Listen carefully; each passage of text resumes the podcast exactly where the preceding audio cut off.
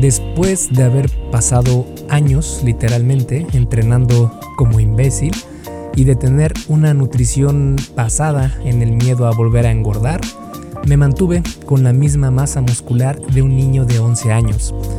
No entendía el por qué y lo que me decía a mí mismo era que lo que me hacía falta era entrenar más y seguir comiendo poco para evitar ganar grasa corporal y de alguna manera mi cuerpo iba a crecer eh, muscularmente sin tener que eh, aumentar mi grasa corporal. La peor decisión. Mi objetivo era ganar masa muscular, pero mis acciones decían otra cosa por completo. En cuanto comencé a comer más, mis resultados cambiaron por completo y en solo 11 meses vi mucho más cambios que en los años anteriores. Te platico esto porque en aquellos tiempos quería ganar músculo mientras estaba perdiendo grasa corporal. Por eso en este episodio del podcast te muestro los argumentos del por qué es mucho más difícil lograr hipertrofia muscular cuando se está en un déficit calórico. O dicho en otras palabras, por qué es más difícil ganar músculo cuando estás a dieta. Y antes de comenzar, recuerda que este y todos los demás episodios son traídos a ti por Fase 1 Origen, mi videocurso sobre salud y fitness para aquellas personas que van comenzando su travesía para mejorar su salud y físico, todo sin tener que hacer cosas extremas, porque eh, la ventaja de Fase 1 Origen es que te lleva desde el absoluto cero y siempre teniendo a este perfil de persona que está comenzando, porque generalmente luego cuando queremos iniciar siempre buscamos lo más extremo, lo más duro, lo más difícil, porque tenemos la motivación al 100. Pero conforme van pasando los días y esa motivación va bajando, entonces ese, eh, esa opción de hacer las cosas al extremo ya no es sustentable y por lo general lo dejamos eh, por la paz y jamás regresamos a ello. Por eso es que fase 1 origen no es así, sino que el principal objetivo es que hagas del fitness, también de una nutrición buena, del hábito del ejercicio, algo que ya no es un problema para ti, sino que ya es parte regular de tu vida, ya es quién eres tú. Y bueno, si quieres conocer qué es lo que incluyen estos cursos, puedes ir a esculpetucuerpo.com diagonal fase 1, todo junto, sin espacio y el número 1 con número, no con letra fase 1 y ahí vas a encontrar información sobre ambos cursos porque es uno para hombres y otro para mujeres. Y bueno, entonces te dejo con el episodio número 171 del arte y ciencia del fitness, el podcast de esculpetucuerpo.com. Yo soy Mike García y te veo en dos segundos.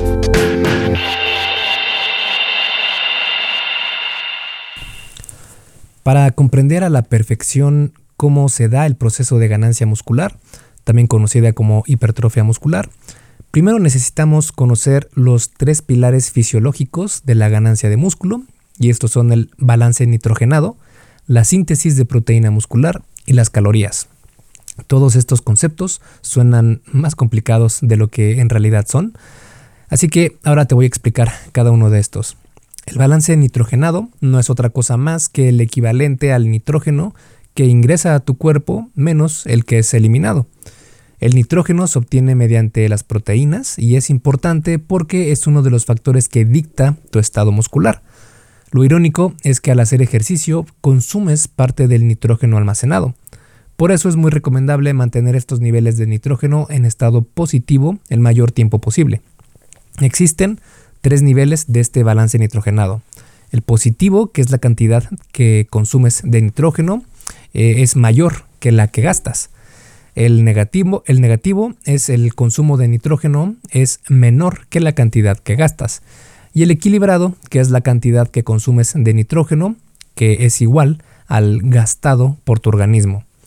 Si estás en un balance nitrogenado positivo, es más fácil construir músculo. En uno equilibrado va a ser más complicado y en uno negativo será casi imposible porque robarás nitrógeno de tus músculos y órganos en lugar de aportarles. Otro concepto que nos va a ayudar a encontrar la respuesta a la pregunta de si se puede ganar músculo en déficit calórico es el concepto de la síntesis de proteína muscular. Este es el proceso por el cual tu organismo puede crear nuevas proteínas, incluida la muscular. Y la capacidad de tu cuerpo para crear proteínas está constantemente fluctuando y existe una lucha molecular interna a lo largo del día, que es la síntesis de proteína muscular contra la degradación de la proteína muscular. Si la síntesis de proteína excede a la de degradación, entonces vas a ganar músculo y viceversa. Si la síntesis de, eh, perdón, si la degradación de proteína muscular es mayor que la síntesis de proteína muscular, entonces vas a perder músculo. Y el último concepto a tener en cuenta para comprender al 100 lo que vamos a analizar es el de las calorías. Y sí, sí, sí, ya sé, nadie quiere hablar de calorías, pero créeme que son muy importantes. Las calorías son la energía potencial que está en los alimentos y que se traslada a nosotros cuando los consumimos, cuando consumimos esos alimentos. Esta energía puede ser utilizada para mantenernos vivos, para hacer ejercicio, para almacenarla como grasa corporal y también para construir nuevos tejidos, incluido el tejido muscular. Existen tres niveles de consumo calórico, el de mantenimiento, que aquí comes la misma cantidad de calorías que las que tu cuerpo gasta. En el consumo de déficit consumes menos calorías de las que tu cuerpo gasta. Y cuando estamos en excedente calórico, comes más calorías de las que tu cuerpo gasta. En el nivel de mantenimiento no subes ni bajas de peso. En déficit pierdes grasa corporal y algo de músculo. Y en excedente ganas peso. Lo ideal es que este provenga en su mayoría de músculo si entrenas correctamente y no tanto de grasa corporal. Aunque evitar ganar grasa corporal en este eh, con un excedente calórico es prácticamente imposible. Aclarados los puntos anteriores, ahora sí vamos a ver por qué es difícil ganar músculo cuando se está en, en déficit calórico. Para eso vamos a analizar tres estudios que muestran esta dificultad fisiológica.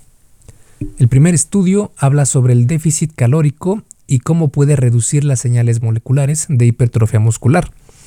Este primer estudio fue realizado con 8 hombres y 4 mujeres que eran activos físicamente. Se les puso en dos dietas secuenciales de 10 días cada una. La primera fue de mantenimiento calórico y la segunda fue con el 80% de las calorías que su cuerpo necesitaba, es decir, tenían un 20% de déficit calórico. Ambas dietas estuvieron controladas y aportaron 1.5 gramos de proteína por kilo de peso corporal. El 30% de las calorías eran provenientes de grasas y lo restante en carbohidratos.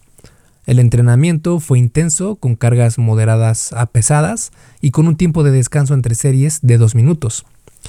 Vale, ahora es donde comenzamos a nerdear pesado, pero ahora que ya sabes lo que significa cada concepto, podrás entenderlo sin ningún problema.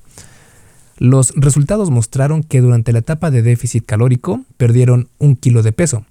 El balance de nitrógeno fue positivo en la etapa de déficit en 0.6 gramos durante las 24 horas siguientes y se mantuvieron estables durante la etapa de mantenimiento en 1.9 gramos.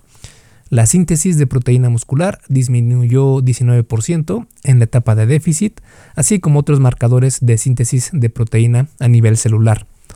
Este estudio nos muestra que es difícil aumentar masa muscular con un déficit calórico, es decir, en este caso, un déficit del 20% durante 10 días redujo 19% las señalizaciones moleculares para la síntesis de proteína.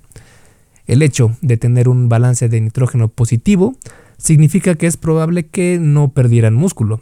Tal vez se deba a que consumieron la proteína suficiente. El problema con este estudio es que los participantes no estaban entrenando con resistencia, es decir, con pesas, porque esto estimula la síntesis de proteína muscular y podría haber mejorado los resultados de los participantes, como se ha encontrado en otras investigaciones, como en la siguiente, que es precisamente el segundo estudio a analizar, y este menciona que un déficit calórico hace más difícil la ganancia de músculo aún entrenando con pesas. El experimento se dividió en tres protocolos de tres días cada uno. En dos de los protocolos restringieron su ingesta calórica a 15 calorías por kilo de masa magra. la masa magra es el peso corporal sin incluir el peso de la grasa corporal. Este fue el grupo del déficit calórico. En el tercer protocolo consumieron 40 calorías por kilo de masa magra. Este grupo fue el de mantenimiento calórico. Toda la comida les fue dada con control y todos consumieron 1.2 gramos de proteína por kilo de peso de masa corporal. En el tercer día de cada protocolo, los participantes hicieron 5 series de 5 repeticiones en sentadilla, con 1 a 2 repeticiones en reserva y 2 a 5 minutos de descanso entre series. Esto es un entrenamiento eh, moderado a intenso, eh, con rangos de repeticiones de fuerza. Después de cada sesión tomaban una bebida, en la condición que no tenía restricción calórica y en una con restricción de calorías era un batido de proteína. En la otra condición, con restricción calórica, fue una bebida de carbohidratos. Los sujetos no sabían quién estaba tomando cuál bebida. Los participantes perdieron peso en todas las condiciones, pero en el grupo que tuvieron mayores disminuciones fue en el de déficit calórico. En los grupos de déficit calórico, los sujetos perdieron masa grasa y masa magra. La hormona de crecimiento incrementó significativamente después del entrenamiento en todas las condiciones y regresó a niveles normales después de una hora. Las respuestas de la hormona de crecimiento fueron significativamente más altas en las condiciones de déficit calórico. La IGF, IGF-1, que es una proteína que es un factor importante en el crecimiento muscular, disminuyó en respuesta al ejercicio en todas las condiciones, pero el mayor desplome fue en la de déficit calórico. El consumo de la bebida de proteína o carbohidrato post-entrenamiento no impactó en la disminución de IGF-1. Los autores concluyeron que una restricción calórica induce una resistencia anabólica, incluso si entrenas con pesas. O dicho en otras palabras, tu cuerpo se hace resistente a los efectos de la construcción muscular del entrenamiento. Basaron esta conclusión en la disminución de la respuesta de la IGF-1 al entrenamiento cuando se estaba en déficit calórico, a pesar de que la respuesta de la hormona de crecimiento fue más alta. Aunque estas conclusiones no son tan relevantes porque se ha encontrado que las respuestas, las respuestas anabólicas al entrenamiento, incluyendo la hormona de crecimiento, IGF-1, testosterona, etc., no están relacionadas tan directamente con el crecimiento muscular. Esto se debe a que estos niveles no son significativos cuando están en sangre. Los que realmente importan para el crecimiento muscular son los que están producidos directamente en tus células musculares. La pérdida de masa magra probablemente se dio de agua y no de músculo, porque no midieron esta métrica, como mediante un ultrasonido para ver las pérdidas musculares directas, además de que un déficit de tres días no impacta demasiado a la pérdida de músculo. Algo importante fue que tuvieron proteínas en alta calidad, aunque siguen siendo más bajas de lo recomendado para maximizar beneficios. Y entrenaron también con pesas, lo que pudo evitar más pérdida muscular. Como vemos, aquí se encontró que es más difícil crecer músculo cuando se está en déficit, pero encontraron las causas erróneas. Hay otro estudio que sí encontró las causas relevantes. Hey, rápidamente, antes de seguir con el episodio, ¿me harías un favor? Si te está gustando lo que estás escuchando en este podcast, ¿puedes compartirlo en tus redes sociales? Basta con que tomes una captura de pantalla o te tomes una foto y compartas la publicación en Facebook, Instagram o en cualquier otra red social mencionando el podcast El Arte y Ciencia del Fitness.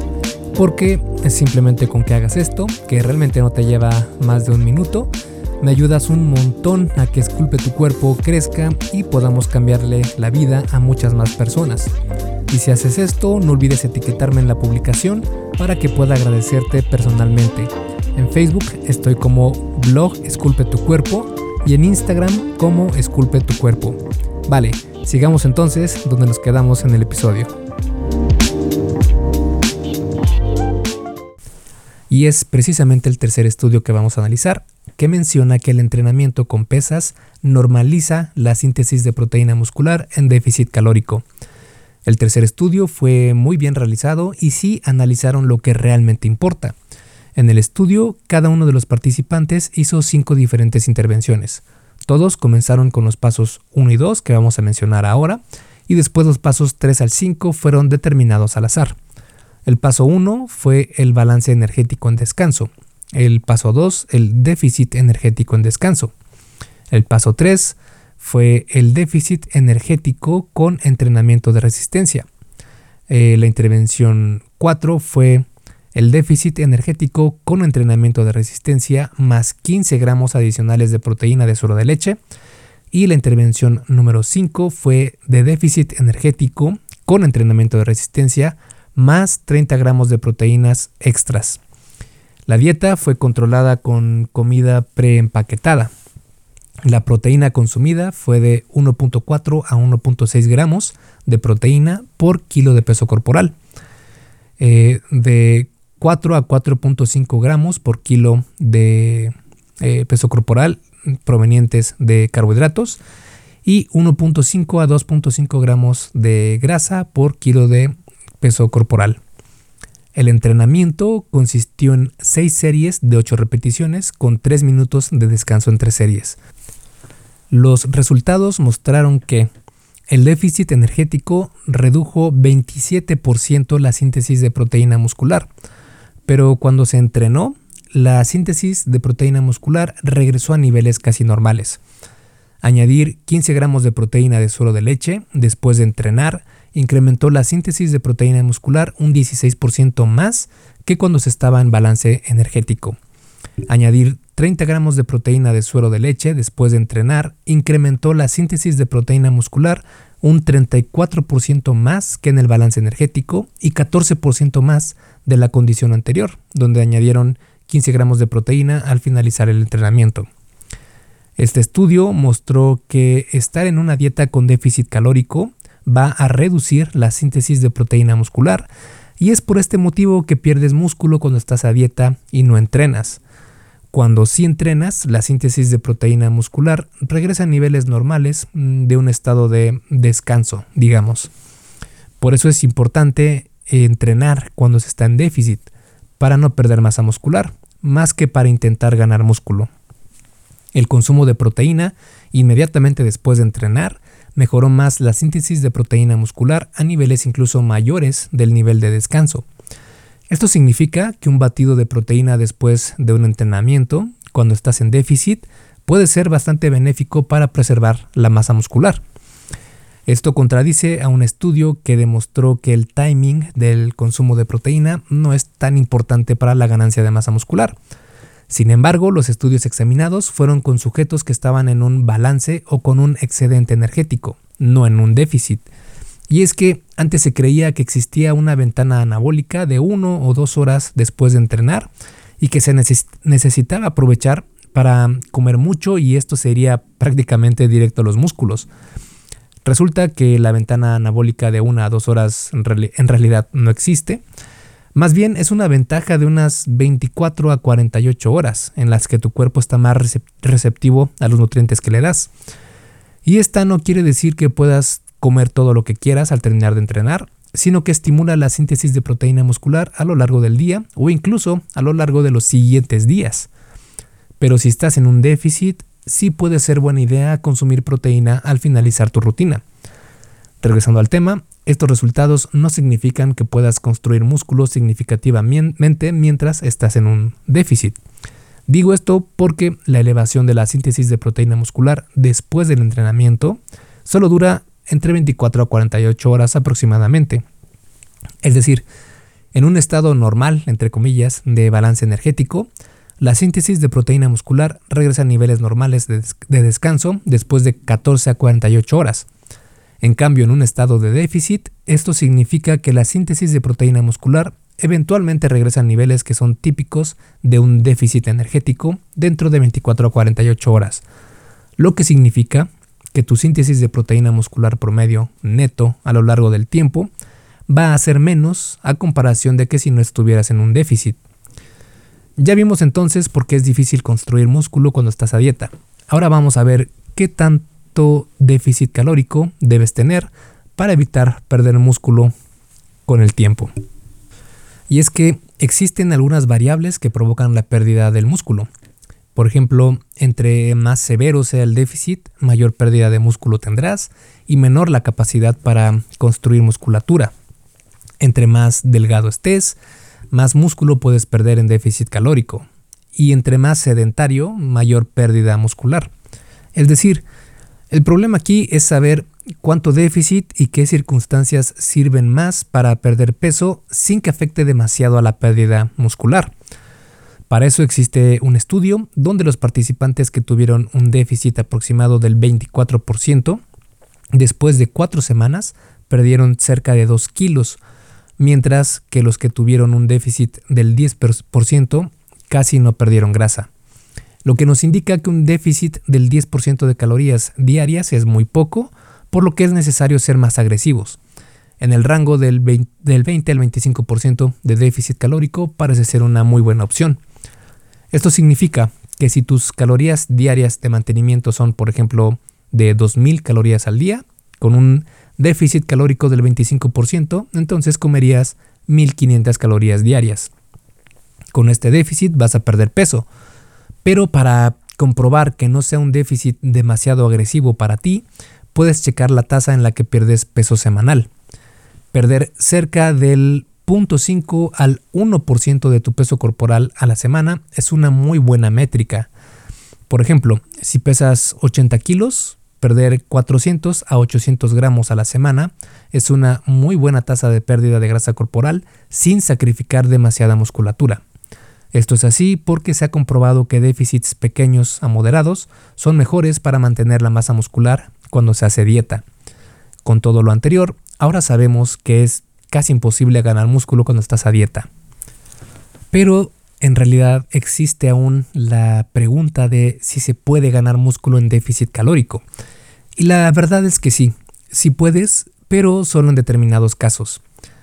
Uno de ellos es si tienes obesidad, otro si tienes experiencia entrenando pero dejaste de hacerlo por un tiempo, gracias a lo que conocemos como la memoria muscular, o si eh, comenzaste a entrenar por primera vez, o también para aquellas personas que utilizan esteroides. Y si juntas dos o más de estas condiciones, es mucho mayor la probabilidad de que ganes músculo mientras pierdes grasa. Por ejemplo, en un estudio, los participantes eran novatos y obesos, dos de las condiciones anteriores, y ganaron músculo mientras perdían grasa corporal, incluso con un déficit del 40%. Se pueden ambas cosas al mismo tiempo, ganar músculo y perder grasa corporal, solo que es más difícil maximizarlas simultáneamente. Otra cosa que puede ayudar es tener fases cortas de déficit calórico. Si continúas por mucho tiempo en déficit, tu metabolismo se ralentiza y llega un punto en el que, aún comiendo muy poco, sigues sin perder peso, lo que provoca que tengas que dejar el déficit y comer más para acelerar de nuevo tu metabolismo. Esto no quiere decir que sea algo malo para tu salud, pero si lo haces por demasiado tiempo, sí puede obstaculizar la facilidad con la que puedes lograr tu objetivo. Y la otra razón es que cuanto más tiempo pases en déficit, menos tiempo estás construyendo músculo. Dicho esto, de las cuatro condiciones anteriores, la que no te recomendaría en lo más mínimo es la de los esteroides porque se ha comprobado que son realmente muy dañinos para tu salud. Es mejor hacer las cosas de forma natural, aunque lleve más tiempo lograrlo. Siguiendo con el tema de este episodio, en la gran mayoría de estudios que analizamos existe un factor común en todos ellos, la proteína. Porque la proteína es el factor clave para maximizar la ganancia de músculo. La, eh, el secreto o la clave está precisamente en consumir la proteína suficiente. Las investigaciones muestran que la ingesta óptima de proteína es de 1.4 a 2.4 gramos de proteína por kilo de peso corporal al día. Y cuando se está en déficit calórico, esta ingesta podría aumentar a 2.4 a 2.64 gramos de proteína por kilo de peso corporal para evitar perder músculo. El valor de una dieta alta en proteína no solo es en cuanto a la retención muscular, sino que se ha encontrado que también ayuda a estar más saciado, mejorar el estado de ánimo y tener un mayor gasto energético. Y tal vez la pregunta que ahora tengas es que entonces, ¿cómo puedo estar en un déficit y ganar músculo? Y lo mejor es hacer esto por fases. Es algo mucho más eficaz. En las fases de definición comes en un déficit calórico y en volumen con un excedente de calorías. Ahora, tampoco se trata de que necesites comer demasiado en volumen. con un 10% de excedente calórico es más que suficiente. Esto es así porque tener un excedente demasiado grande puede hacer que ganes mucho más rápido grasa corporal que músculo. Así lo comprobó un estudio donde los participantes tuvieron un aporte calórico extra de 600 calorías al día. E incluso así no aumentaron mucho músculo, pero sí su masa grasa. Si quieres conocer más sobre las fases de volumen y definición, puedes checar mi guía sobre este tema en esculpetucuerpo.com y ahí puedes eh, buscar un artículo que se llama Desperdicié cuatro años sin etapas de volumen y definición y ahí te explico cómo puedes hacer estas etapas de forma bastante eficiente. Y bueno, como último punto vamos a analizar cómo podría afectar el ayuno intermitente a la ganancia de músculo. Para eso, un estudio eh, analizó durante ocho semanas a mujeres participantes con experiencia entrenando y tuvieron similitudes en cuanto a mejoras en composición corporal y desempeño físico. El entrenamiento fue realizado en ayuno, pero los investigadores se aseguraron de que los participantes consumieran la cantidad adecuada de proteína, que de nuevo es el factor clave. Dividieron a las participantes en tres grupos. Uno tenía eh, perdón, dos grupos tenían ventanas de restricción de alimento que consumían todas sus calorías en una ventana de 8 horas. El tercer grupo se le instruyó a que comiera su desayuno tan pronto como fuera posible después de despertar, es decir, llevando un horario normal de alimentación y también tomaron un placebo. Todos los grupos entrenaron tres veces a la semana con supervisión alternando entre sesiones de torso-pierna y todos en ayuno. Los resultados mostraron que todos los grupos experimentaron mejoras similares en desempeño e hipertrofia muscular. En otros estudios también se ha encontrado que el ayuno no interfiere con la ganancia de músculo. Aunque si bien no interfiere, tampoco es lo ideal. Un estudio de 2019 y otros más han encontrado que es mejor entrenar sin estar en ayuno y asegurarse de comer algo de proteína después del entrenamiento. Esto tal vez se deba a factores psicológicos más que fisiológicos sobre todo el desempeño que puedes tener cuando estás entrenando. Cuando no estás con hambre, es decir, cuando ya comiste algo, es mucho más probable que te sientas mejor en cuanto al desempeño físico y por lo mismo te esfuerces más. En cambio, si estás en ayuno, no tienes la misma energía como para dar todo en el entrenamiento. Y para concluir este episodio del podcast y a manera de resumen, la evidencia muestra claramente que estar en un déficit calórico disminuye algunos procesos que son fundamentales en la ganancia de músculo, como la síntesis de proteína muscular, el balance nitrogenado, etc. Si quieres perder grasa corporal, enfócate en tener un déficit adecuado para disminuir tu porcentaje de grasa corporal sin perder demasiado músculo. En cambio, si tu objetivo es ganar masa muscular, Enfócate en tener un excedente calórico, minimizando la ganancia de grasa. Este es un acercamiento mucho más eficiente que intentar hacer los dos al mismo tiempo. Esculpe tu vida, comienza con tu cuerpo. Y hasta aquí el episodio del podcast de hoy. ¿Te gustó? Si es así, déjame una calificación y tu opinión en Apple Podcast o en la plataforma que me escuches. Es muy sencillo y no te lleva mucho tiempo. Con esto me ayudas a que el podcast suba en el posicionamiento y así podamos llegar a más personas. Si tienes alguna duda o sugerencia, puedes mandarme un email a contacto. Veo absolutamente todo lo que me llega al mail y respondo personalmente a todos. Puedo tardarme un poco por la cantidad de mensajes que recibo al día, pero ten por seguro que sí te responderé. Gracias por escuchar el podcast de la arte del fitness y espero haberte ayudado a aclarar algunas de tus dudas. Y antes de irnos, si te gustó el episodio, entonces probablemente también te guste el curso por email que tengo donde aprenderás durante 7 días sobre fitness basado en ciencia. Puedes suscribirte totalmente gratis en esculpetucuerpo.com diagonal curso gratis. Todo junto y sin espacio. Curso gratis. Me despido y nos vemos en el siguiente podcast.